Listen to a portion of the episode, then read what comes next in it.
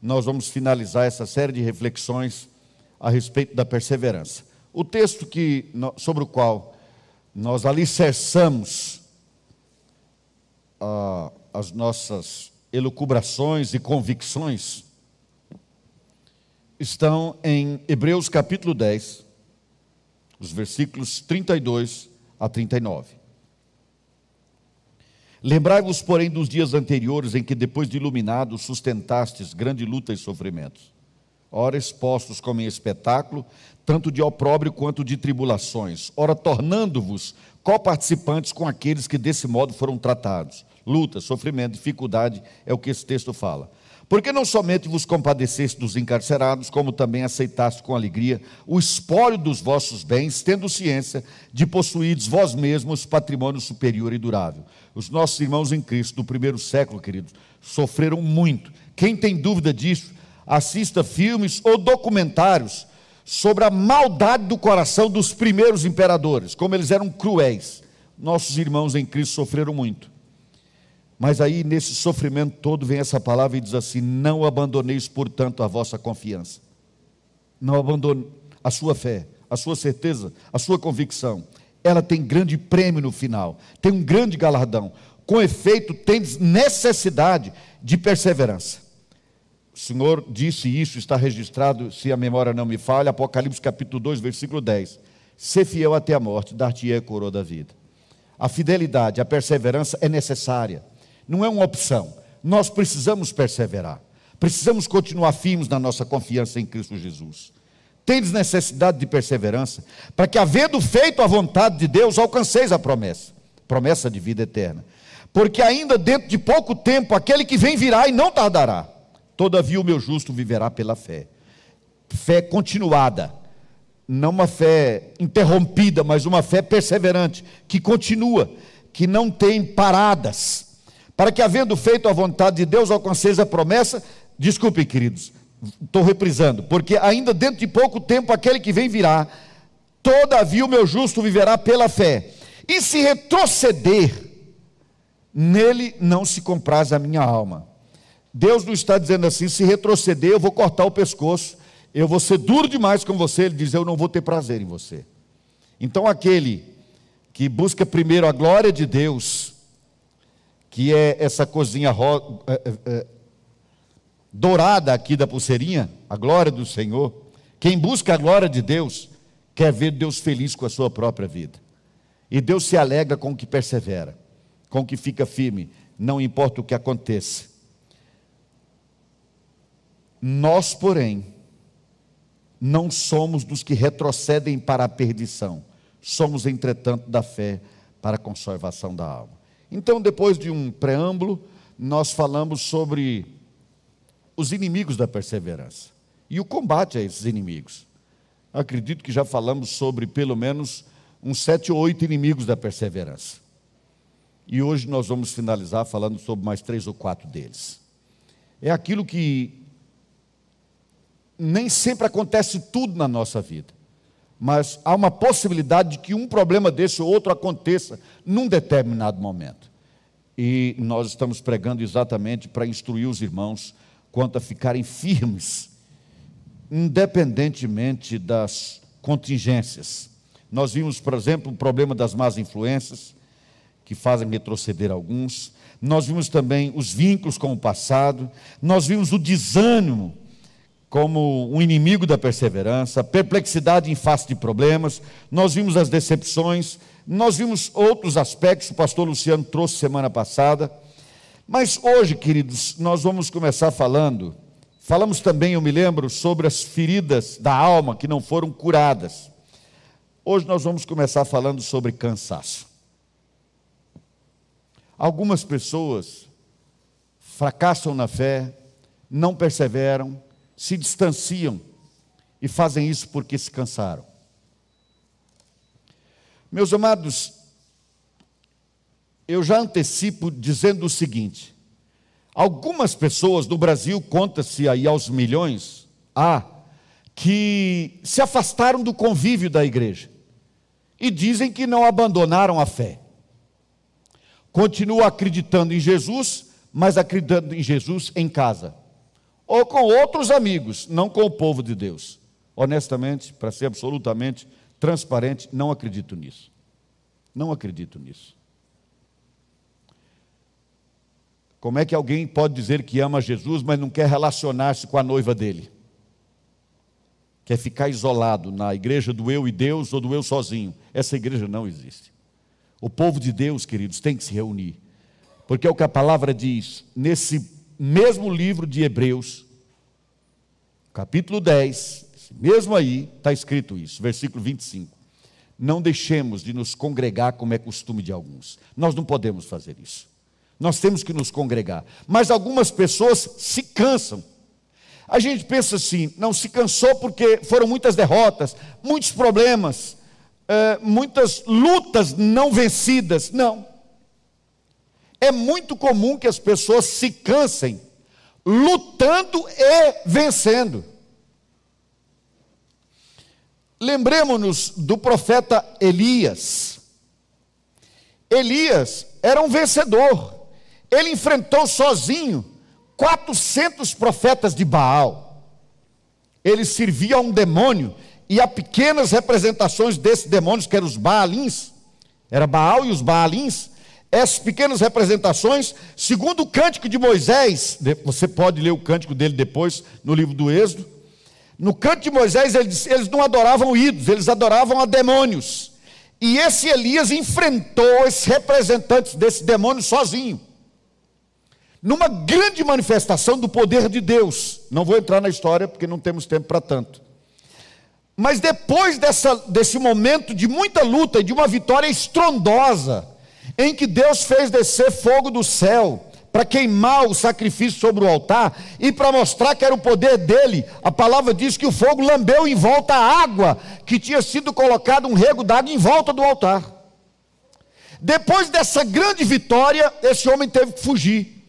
E ele ficou tão cansado de lutar e vencer, que ele pediu, ele disse para Deus que era o fim para ele, ele não queria mais viver. Ele desistiu. Ele não desistiu porque, só porque, porque ele estivesse perdendo. A luta era grande, mas ele estava vencendo a batalha. Só que ele disse: Deus, eu fiquei sozinho, ninguém está comigo. Deus disse: Não, eu tenho sete mil que não se dobraram a Baal. Todos eles estão lá. Deviam estar calados, porque ele não encontrou nenhum deles. Ele se sentiu só. Mas vejam, queridos, que não era um profeta derrotado. Era um homem cheio do poder de Deus, numa vida vitoriosa, mas cansou. Simplesmente cansou. E disse: Olha, eu não quero mais, estou cansado, eu desisto. Há uma frase, você vai ler depois essa frase em Juízes, e de novo é um problema de memória, mas eu acredito que Juízes é, 8, versículo 4. Parece que é isso. Nesse texto, na história de Gideão, Há um momento em que Gideão, que se faz acompanhar de cerca de 300 soldados, e estava numa batalha contra um exército de milhares de soldados, eles estavam vencendo a batalha e o exército fugindo, o grande exército fugindo desses.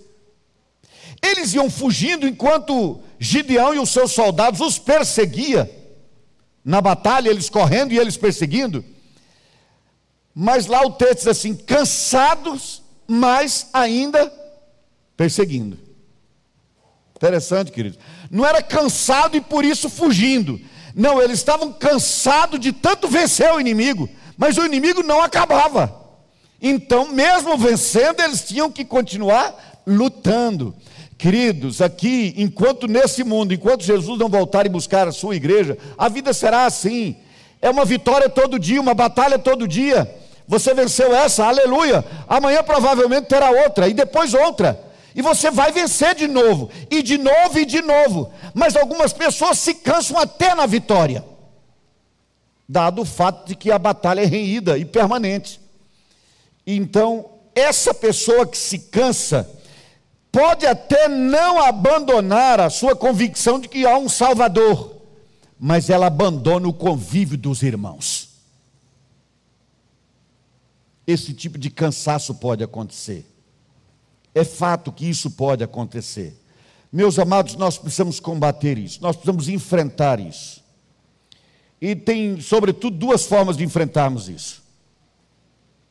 A primeira e a mais importante é nos lembrarmos que o próprio Senhor Jesus disse: Vinde a mim, vós que estáis cansados. Ele não disse, quem não foi salvo, vem a mim. Ele disse, quem estiver cansado, seja quem for, você está cansado, a batalha tem sido dura, vá para Jesus, conta isso para Ele, põe no altar da graça de Deus, dobra o seu joelho ali no seu quarto, sozinho, solitariamente, como Jesus recomendou, e descortina o coração na presença de Deus. Diga com transparência, com sinceridade, não esconda. Senhor, eu estou cansado, eu estou cansado de ir à igreja, eu estou cansado de, de tudo que acontece lá, eu estou cansado da, da, da, da liturgia da igreja, eu estou cansado dos irmãos, eu estou cansado de tudo. Eu estou aqui na tua presença agora porque cansei. Ou ao contrário, você vai dizer: Eu estou feliz de estar lá, Senhor, mas eu estou cansado de tanto problema, de tanta luta, de tanto enfrentamento. Eu estou cansado de enfrentar o inferno, de resistir à luta contra a carne, etc. Diga tudo para Jesus. Ou você está cansado porque trabalha demais. Talvez até na igreja. Então a primeira coisa que você deve fazer Fala do seu cansaço para Jesus, porque foi Ele que mandou você fazer isso. Ele disse: traz para mim o teu cansaço. Você está cansado, vem a mim. Entrega para mim o teu cansaço e o motivo dele. É a primeira atitude. A segunda é muito simples. Quando a gente está cansado, o que, é que a gente tem que fazer, querido? Descansar. Quando a gente está cansado, a gente para e descansa.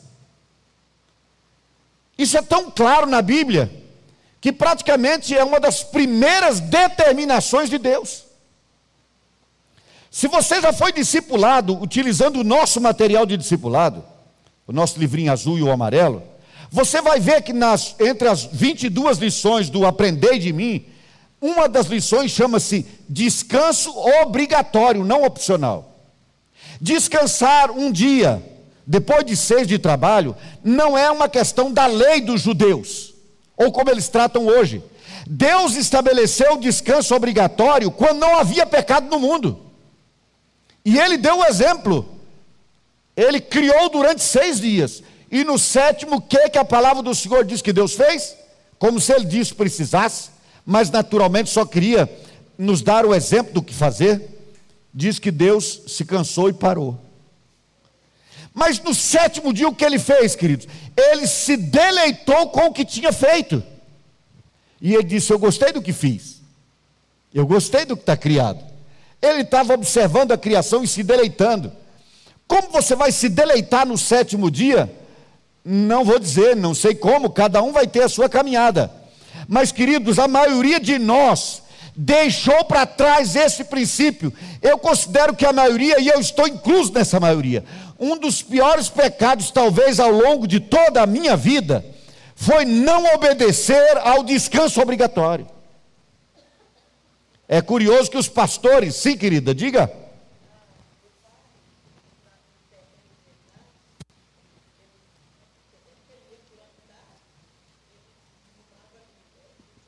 Sim.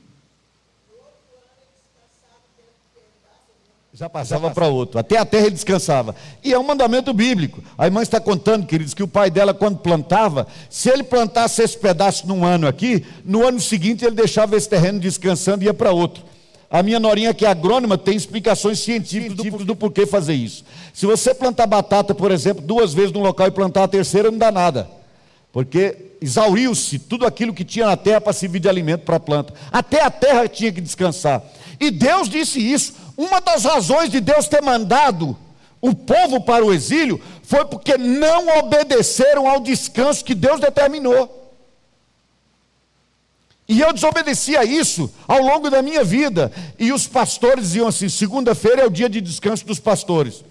E eu dizia menos para mim, segunda para mim é um dia normal. E eu me achava por isso, mas eu não estava sendo só idiota. Eu estava sendo desobediente, o que é pior do que ser idiota. Porque Deus mandou descansar. Tem que descansar. Porque quem não faz isso, querido, vai chegar uma hora que vai ficar exaurido nas suas forças físicas, emocionais. E vai querer ficar parado e não fazer mais nada. E ele pensa assim: não, eu vou parar de ir à igreja, eu vou parar os trabalhos da igreja só por uns dois ou três meses. E esses dois ou três meses viram dois ou três anos, ou duas, duas ou três, ou três décadas.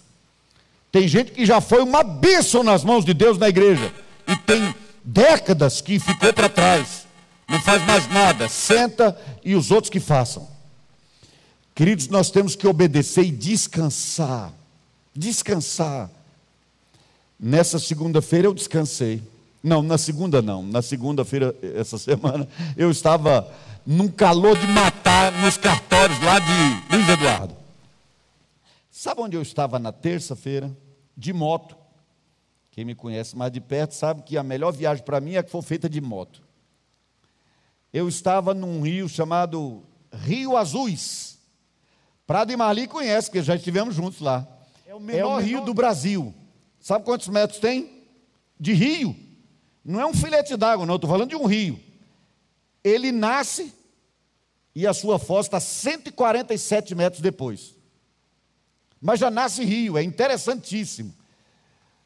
Os hotéis lá são horrorosos, mas o local é lindo. É maravilhoso, realmente. Você entra na internet, então, depois e vê onde eu passei a terça-feira.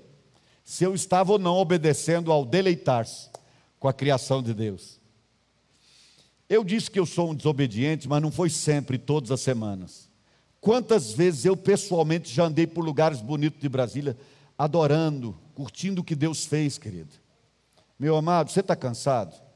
Trabalhando demais, inclusive das atividades da igreja? Para e descanse. Dá uma saída, vai por aí. Vai a um rio, dê uma pescada. Vou jogar uma dica aqui para os pais. Provavelmente seu filho não vai se lembrar quando foi que você trocou o iPhone dele para um mais moderno? Ele talvez nunca comente isso no futuro. Quando eu tinha seis anos, meu pai trocou meu iPhone. Talvez ele nem me lembre mais. Agora, se você sair com seu filho um dia e fizer uma barraca com ele na margem de um rio, e vocês encherem junto lá aquele colchão de ar, e fazerem um churrasquinho juntos, sabe quando é que ele vai se esquecer disso? Nunca mais. Nunca mais. Dificilmente ele vai se lembrar que você fez um banheiro só para ele. Porque ele vai entender que isso é coisa que todo mundo tem que ter. Mas estar na beira de um rio com o pai, fazendo um acampamento, é como diz a propaganda, não tem preço. E muitas vezes custa quase nada. Quase nada.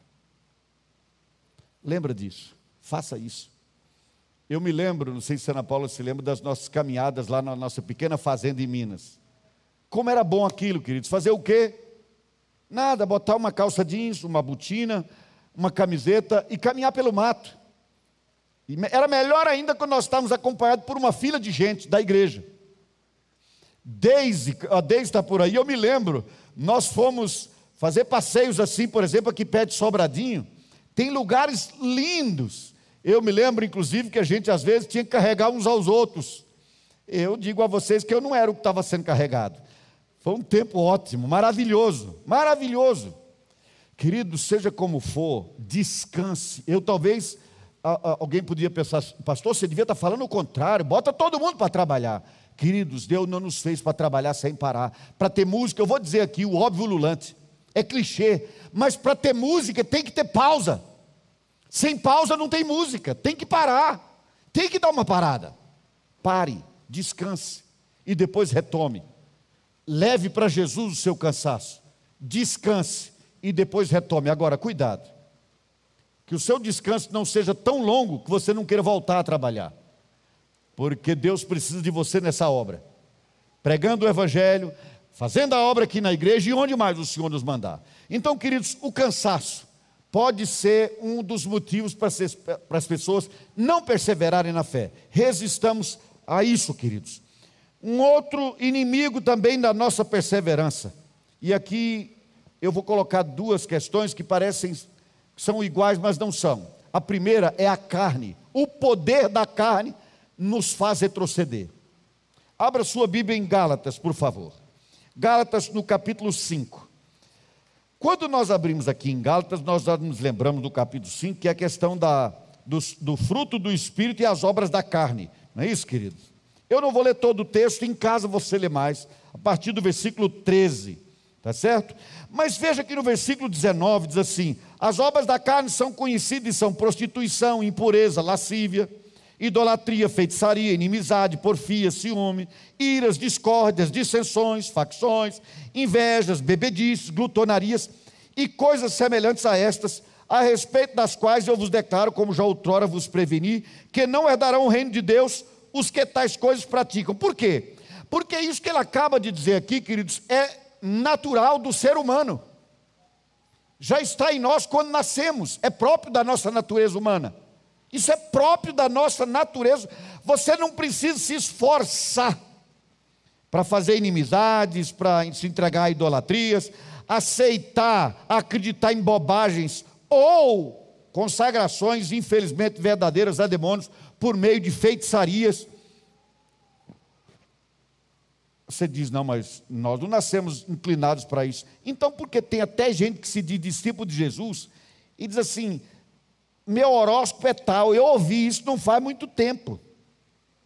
De uma pessoa crente dizendo para outra assim: ah, nós duas somos geminianas. É brincadeira se eu ouvir isso de alguém, de um crente, querido. Nós somos geminianos, então, queridos, essas, esses fetiches, essas inclinações a adorar outro que não seja Deus, a ter esperança no outro que não seja o próprio Deus, é da natureza humana. E há uma luta depois que Jesus entra na nossa vida, queridos, entre essa natureza humana que nós tínhamos antes de conhecer Jesus e a nova natureza que agora temos.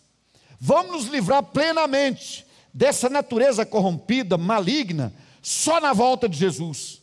Então agora nós temos uma luta a empreender. E o versículo 22 diz: Bom, primeiro o 21 termina dizendo que não pertence ao reino de Deus.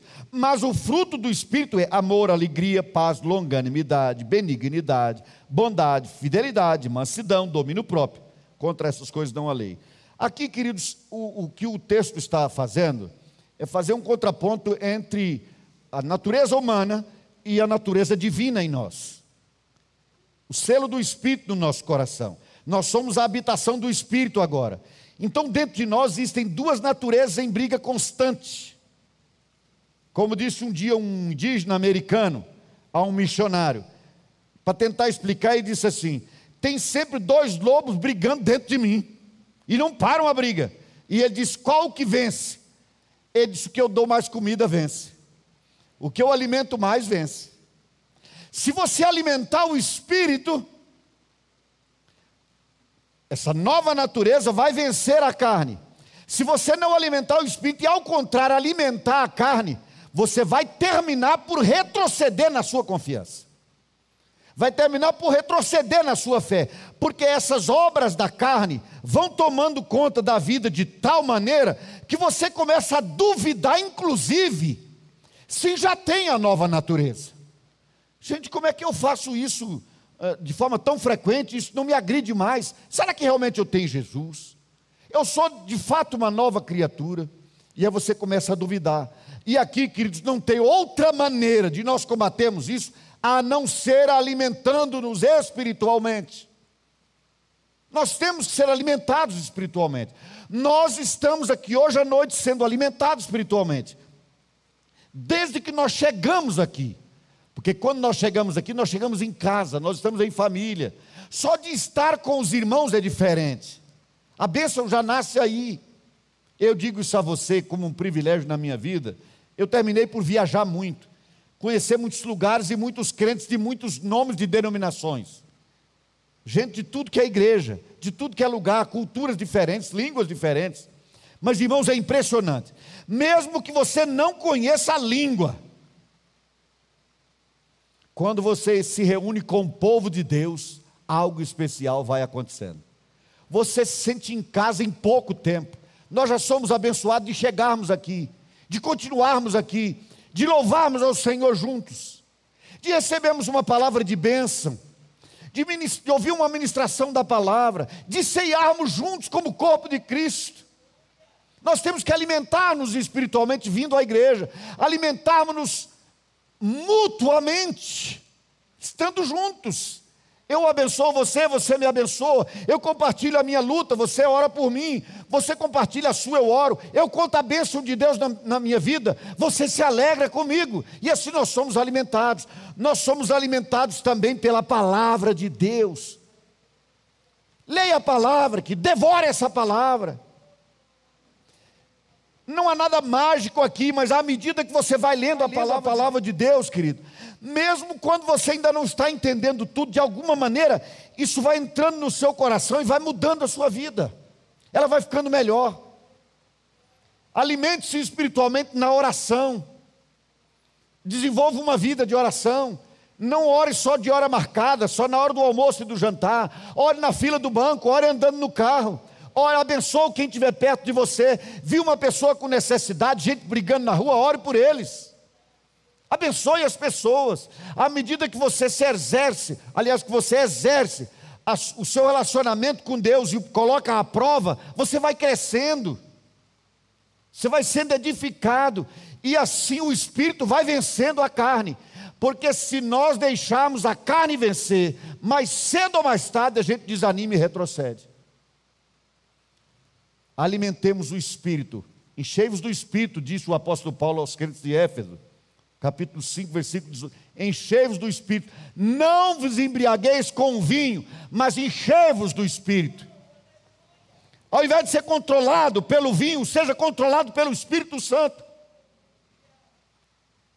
Deixe que ele te envolva completamente. Uma pessoa toma uma colherzinha de vinho, ou de vodka, ou de cachaça, sei lá. Ela não vai ficar bêbada. Mas se ela continuar bebendo, daqui a pouco ela perde o controle, não sabe mais o que está falando e o que está fazendo. Pois à medida que o Espírito Santo vai tomando a sua vida, ele vai controlando a sua vida. E você depois percebe que aquilo que parece que foi decisão sua, você estava ali sem perceber, ouvindo a direção de Deus no seu ouvido. E você caminhou, porque agora o Espírito está vencendo a carne. Por isso você persevera, você fica firme. Não deixe a carne vencer o Espírito, querido. Não deixe a carne vencer o Espírito. Alimente o Espírito, não alimente a carne. Se a prostituição é da carne, então você vai alimentar a carne se o fizer. Mas se o amor é fruto do Espírito, ame e você vai crescer espiritualmente. Alimente o Espírito. Depois em casa você toma mais tempo para refletir sobre esse fruto, não plural. O fruto do Espírito e plural, as obras da carne. Tá certo, queridos? Não temos tempo para nos deter nisso por mais tempo. Porque eu preciso, hoje, eu quero realmente terminar essas reflexões. Uma outra coisa que pode nos fazer retroceder, queridos, é inimigo da perseverança também eu chamaria isso de peculiar interesse. O que é o peculiar interesse? É o fato de eu não considerar mais ninguém desde que os meus interesses sejam atendidos. É o meu interesse. Eu fui atendido, eu fui satisfeito, então está resolvido. Sou eu primeiro. não tem aquele velho ditado que diz assim que farinha pouca, o que que faz? meu pirão primeiro. Isso é peculiar interesse. Tem pouca farinha? Então faço meu pirão. Se sobrar, você faz o seu. Se não sobrar, o meu está feito. Isso é peculiar interesse. É cada pessoa querendo o seu lado, é o meu eu. É o que me interessa, é o que eu quero. Uma pessoa que entra por essa via se afasta da obra de Deus e termina por se afastar de Deus. Eu vou ler com vocês uma frase, porque vale a pena ler, queridos, em Números capítulo 32. Números capítulo 32. Aqui tem algo muito interessante, queridos. O povo estava para entrar na terra prometida. Você pode é, ver lá nesse texto que o povo está entrando na terra prometida. Na hora de atravessar o Jordão, depois de atravessar o Jordão, aliás, eles teriam uma grande faixa de terra para conquistar. Mas antes de atravessar o Jordão, uma boa parte de terra já tinha sido conquistada, uma grande faixa. E era uma faixa boa para se criar gado, pastagens boas. Aí duas tribos criadoras de gado, muito provavelmente está se falando aqui de ovelhas, mas duas tribos criadoras de gado, chegaram para Moisés e disseram assim: Moisés, essa faixa de terra que nós já conquistamos é terra boa para criar gado. Faz uma coisa, olha a humildade deles. Nós ficamos aqui só, com, só essas... com essas pastagens e vocês fiquem com o resto. Pode atravessar o Jordão, começar encarando logo a cidade de Jericó. Mas vocês se viram por lá enquanto nós cuidamos do nosso gado aqui. Essa pergunta de peculiar interesse resultou no que eu leio aqui para vocês, queridos. Versículo 5 é o que eles disseram, Números 32. Disseram mais: se achamos mercê, se achamos favor, graça aos teus olhos, desce esta terra em possessão aos teus servos, e não nos faça passar o Jordão. Entenderam? Todo mundo ajudou a conquistar aquele pedaço de terra. Agora a proposta qual era? Agora nós ficamos aqui e vocês que lutem pelo resto. Não nos obrigue a atravessar o Jordão para lá. A pergunta de Moisés foi na lata. Porém, Moisés disse aos filhos de Gad e aos filhos de Ruben: Olha a pergunta dele: Irão vossos irmãos à guerra e ficareis vós aqui? Mas interessante. Vocês ficam aqui com as fazendas de vocês e nós lá morrendo para conquistar o resto da terra. Essa pergunta é inquietante. Irão vossos irmãos à guerra e ficareis vós aqui? Essa é a minha pergunta predileta para pregar nos encontros que chamo de conferências missionárias. Se a gente acha que está difícil aqui, querido, imagine atravessar sozinho o mundo e ir para uma terra onde não tem crente onde falar de Jesus pode resultar em morte. Mas praticamente a gente diz isso para Deus: Senhor, nos abençoa aqui e mande os outros para o outro lado do Jordão. É o peculiar interesse. Nosso lado está satisfeito, está resolvido, resolvido do nosso, nosso lado. lado. Os outros que se rebolem. O presidente do Brasil fez uma proposta que eu gostei muito. Ele disse: Nós vamos acolher cristãos que forem perseguidos no Afeganistão e vamos dar cidadania para eles, vamos recebê-los. Vai ter lugar para eles aqui. E isso para quem? Para quem nunca viu lá dentro gente sofrendo, parece nada. Mas ponha-se no lugar de quem está para ser morto lá. E essa pessoa vai dizer: que oferta maravilhosa. Tem um lugar que vai nos receber. Pense nos nossos muitos irmãos que morrem na Coreia do Norte. Mas essa pergunta vem ao nosso coração: irão vossos irmãos à guerra e ficareis vós aqui? Por isso, queridos, quando eu trago notícia para vocês, de que a obra de Deus está crescendo na Bahia, que é um lugar de muitos cultos a demônios, e ninguém dá a mínima, não esboça a mínima reação de alegria, isso me contraria, porque os nossos irmãos estão na batalha lá, quando eu digo que nós temos cinco universitários e Unaí trabalhando dia e noite para levar gente para Jesus com toda dificuldade no meio universitário, e eu trago a notícia de mais 12 que se entregaram a Jesus, é preciso ver festa, porque os nossos irmãos estão atravessando o Jordão, queridos. Mas o peculiar interesse, resolver o meu lado, não tem nada com isso, leva muita gente a ficar tão frio na fé, que ele abandona a fé, a confiança e a perseverança sem nem perceber. Se torna um crente fraco, qualquer probleminha cai fora. Só porque alguém passou e olhou de um jeito diferente, não vou mais. Sabe aquele crente mimimi que uma olhada diferente, não, não me cumprimentou, não falou comigo, também não vou mais. Nem me viu. E os nossos irmãos sendo mortos, cortando a, a cabeça dos nossos irmãos fora lá. Dá até vergonha de pensar nisso essas pessoas não percebem, mas devagarinho elas estão perdendo a perseverança, estão deixando de lado a fidelidade, estão deixando a noiva de Deus, a noiva de Jesus, digo, Deus afinal. O peculiar interesse, resolver o meu lado, resolver os meus problemas. Quantas vezes as pessoas vão à igreja para resolver os seus problemas? E não para perguntar qual é a vontade de Deus para a minha vida que, que eu devo fazer? Onde Deus me quer? Pensa nisso, querido. Quem só assiste, quem não participa mais cedo ou mais tarde, se cansa de assistir. Mesmo uma coisa interessante, se você vê e não participar, você se cansa. Você chega no parque de diversões, pode até ser interessante olhar aquela roda toda lá, mas a graça no parque é participar senão daqui a pouco você quer ir embora, aquilo perde a graça. Na igreja acontece também. Você vai ficando, mas vai perdendo a graça. Você esperava uma cura, já aconteceu. E agora? Vou mais para quê? Querido, nós estamos aqui para perguntar, pai, o senhor quer que a gente atravesse o Jordão? Para onde? Onde é que nós devemos ir? O que o senhor espera de mim? É assim que a gente persevera.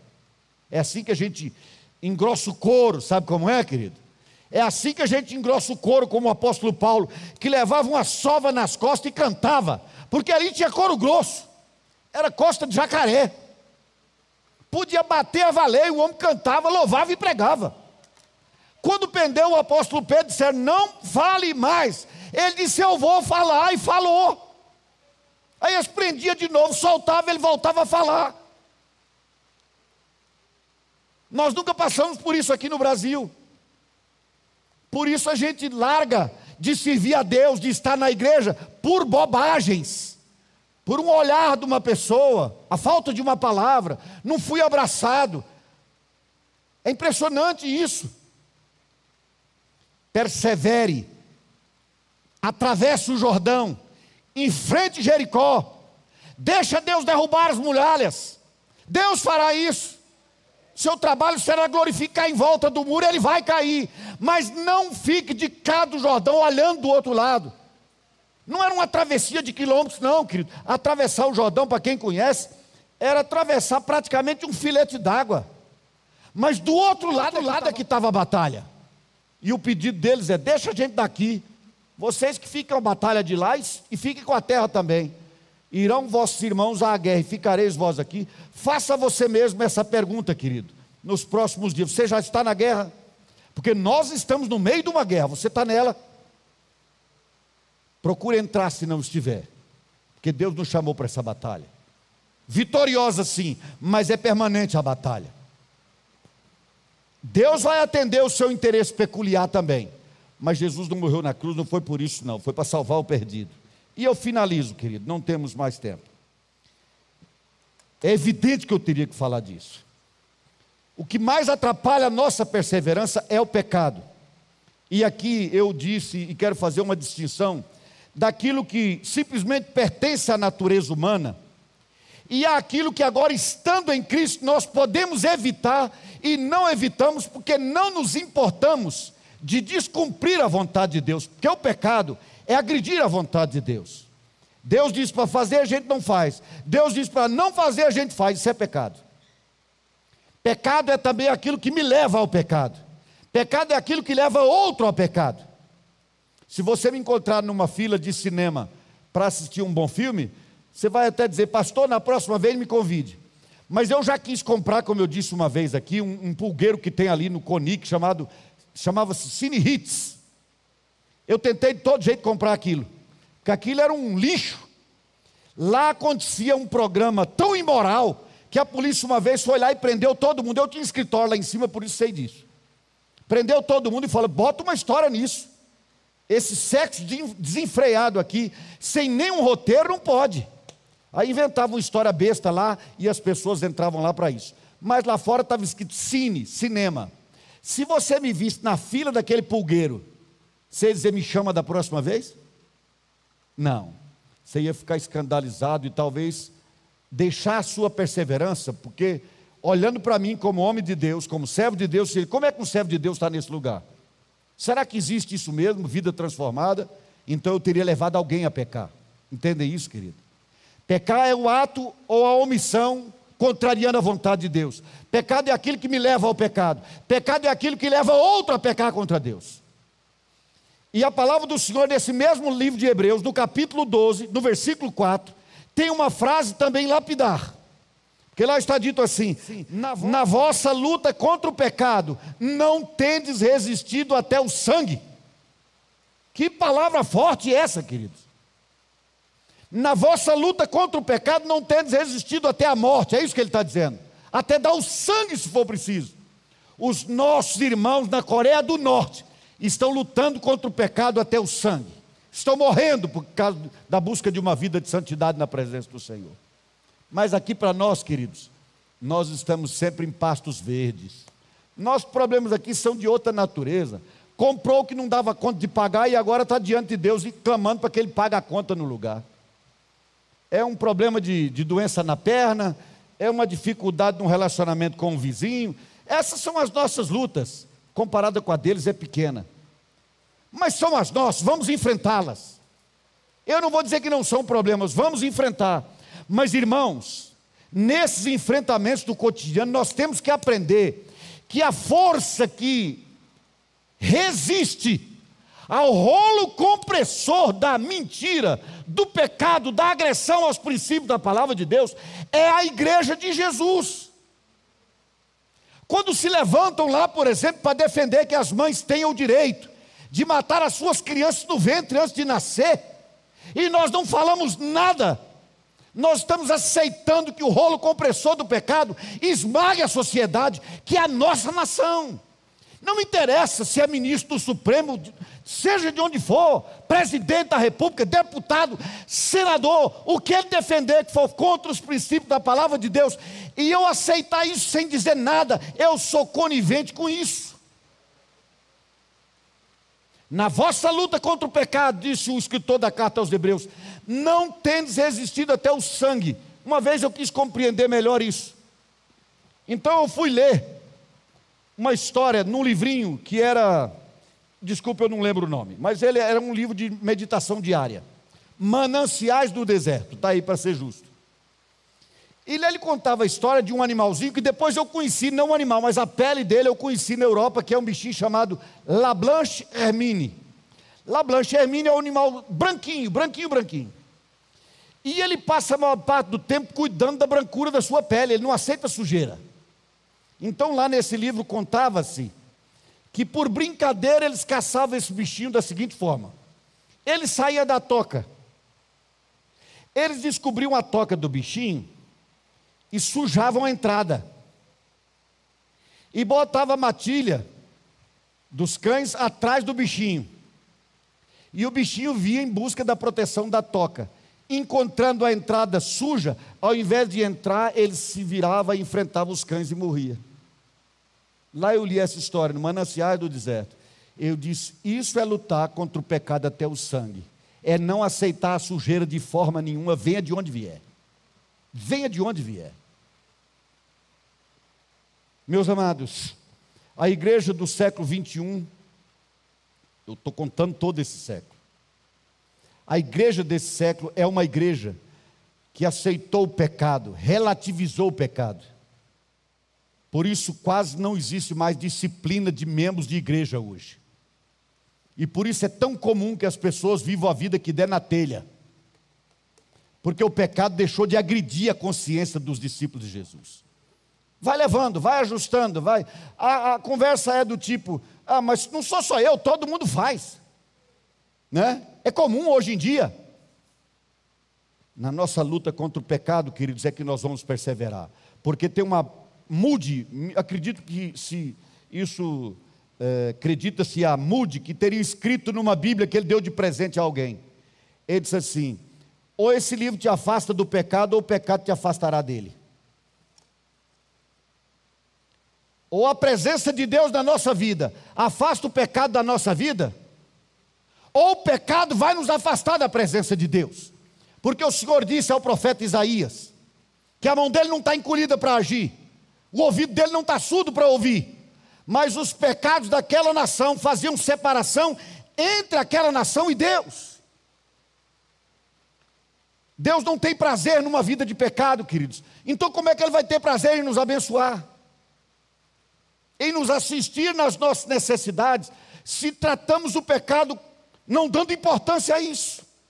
O pecado afasta as pessoas de Deus. E nisso nós todos temos que nos lembrar do que a palavra do Senhor diz: está em pé, você está em, tá em pé, toma cuidado para não cair. Nós seremos assediados pela carne, pelo mundo e por Satanás, para cairmos em pecado todo dia. E o pecado houve um tempo, pelo menos na área sexual e na área de das questões financeiras, que era mais difícil, hoje é tudo muito fácil. Tudo muito fácil. Especialmente nessa área sexual. Porque virou um relaxo total. E hoje virou coisa comum. Antigamente, as pessoas tinham brio, ficavam vermelhas, até com uma palavra ou outra que fosse dita. Até uma palavra ou outra deixava a pessoa ruborizada. Agora, as pessoas estão assistindo na televisão e principalmente nos computadores, homens e mulheres que estão tão nus que parece que foram virados do avesso. Mas isso não é nada.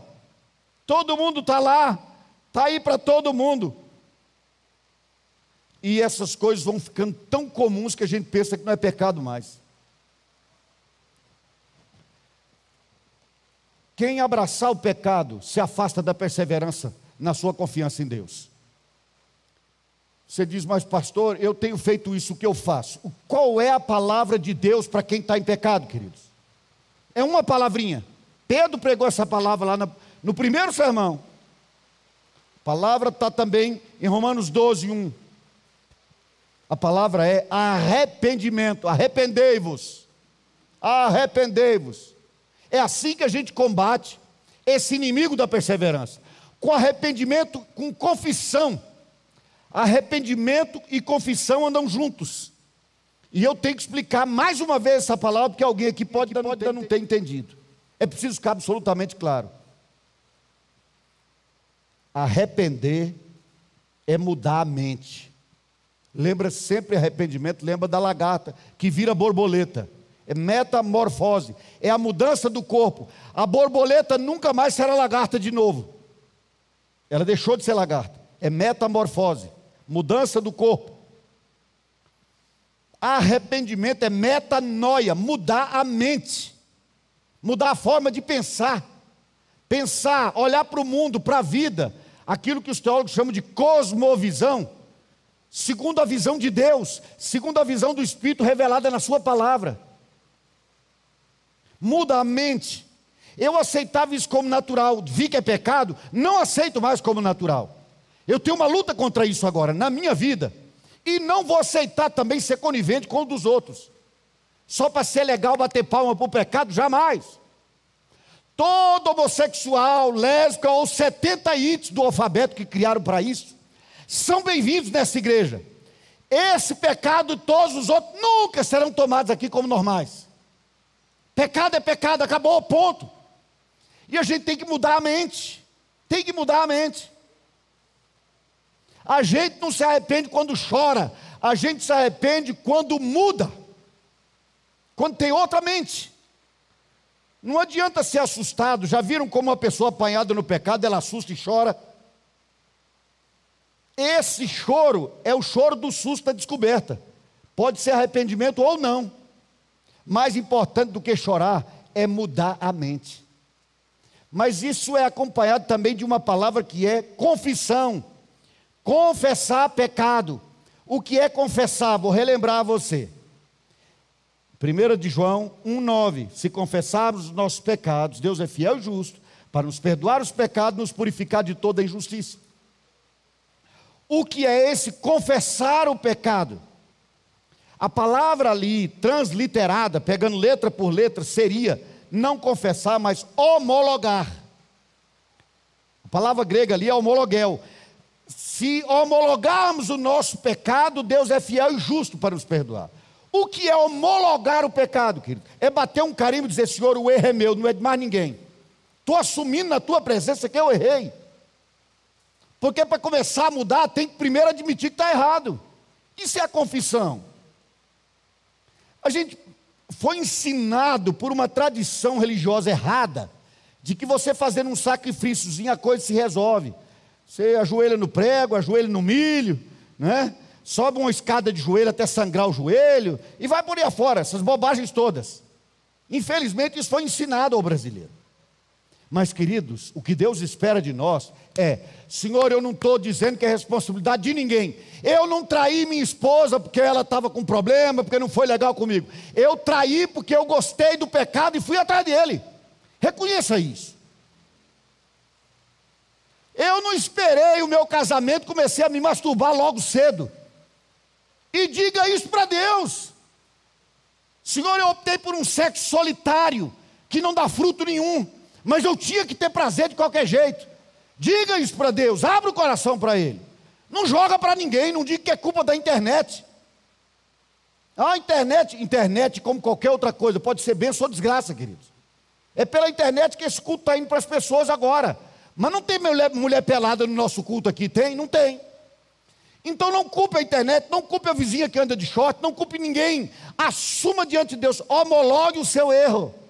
E diga: Eu errei, não foi outro, Senhor, fui eu. E eu quero mudar a minha mente. Eu não quero mais continuar nesse pecado. E aí você vai para Jesus e diz: Jesus, é duro demais para mim, porque eu fiquei viciado nesse pecado de mentir, por exemplo. Uma pessoa que aprendeu a mentir, isso vira um vício, ele não para de mentir. Mente para tudo. Eu estou assumindo na tua presença, meu Deus, que eu sou mentiroso e eu quero vencer a mentira na minha vida. Eu estou assumindo que eu sou uma pessoa que se entregou ao sexo solitário. Eu estou agora diante da tua presença dizendo que eu quero mudar isso na minha vida. Eu faço negócio fraudulento, Senhor. Enrola as pessoas para fazer negócio. Eu estou assumindo, mas diante do Senhor eu quero mudar isso. E Jesus vai te abençoar e você vai vencer isso. Você vai vencer. Porque Deus promete vitória, queridos. Deus perdoa o pecado e muda a nossa vida. Aí você diz, é pastor, sobre essa questão sexual, uma vez uma pessoa disse isso. Diz para você que casou, que tem uma mulher em casa te esperando, é fácil dizer isso, não é? Só que eu não nasci casado, não, queridos. Passei por todas as fases, igual todo mundo. E a gente sabe muito bem que depois que casa, as outras pessoas não deixam de ser atraentes. A gente vai continuar na luta, mas a gente vai descortinar o coração e falar com franqueza para Deus. Com franqueza. Ao longo da minha vida, já encontrei muitos casais que têm problema porque nunca venceu isso diante de Deus. Nunca confessou, nunca entregou. Quer ver uma coisa que eu vou dizer a você? Vou finalizar aqui. Eu vou descer, mas não vou perto de vocês, não. Pode ficar tranquilos. Um dia eu me livro dessa máscara. Outra coisa triste, não é? Mas, queridos, vejam aqui. É, todos nós temos problemas, temos lutas o tempo todo. Todos nós temos. Somos assediados, somos tentados. A coisa mais fácil é dizer que é forte demais e você não consegue vencer. Mas eu vou lembrar a você um texto da palavra de 1 Coríntios capítulo 10, versículo 13. Lá diz assim: não há tentação que não seja humana. E não há tentação que nos vença, pelo contrário, Deus nos proverá livramento de sorte que nós possamos vencer a tentação. É promessa da palavra de Deus. Quem cede à tentação não buscou força para vencer a tentação, porque Deus fez promessa nesse sentido.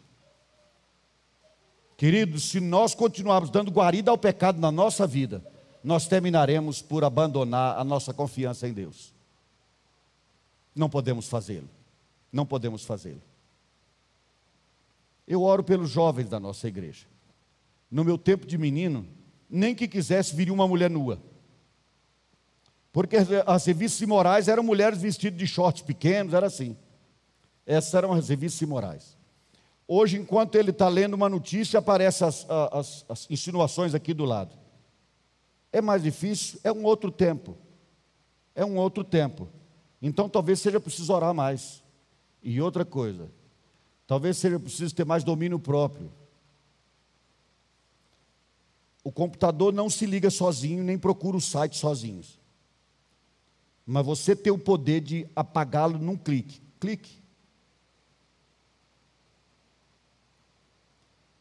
Se afaste daquilo que te afasta de Deus. E aproxime-se daquilo que te aproxima de Deus. E você vai perseverar. Amém, queridos?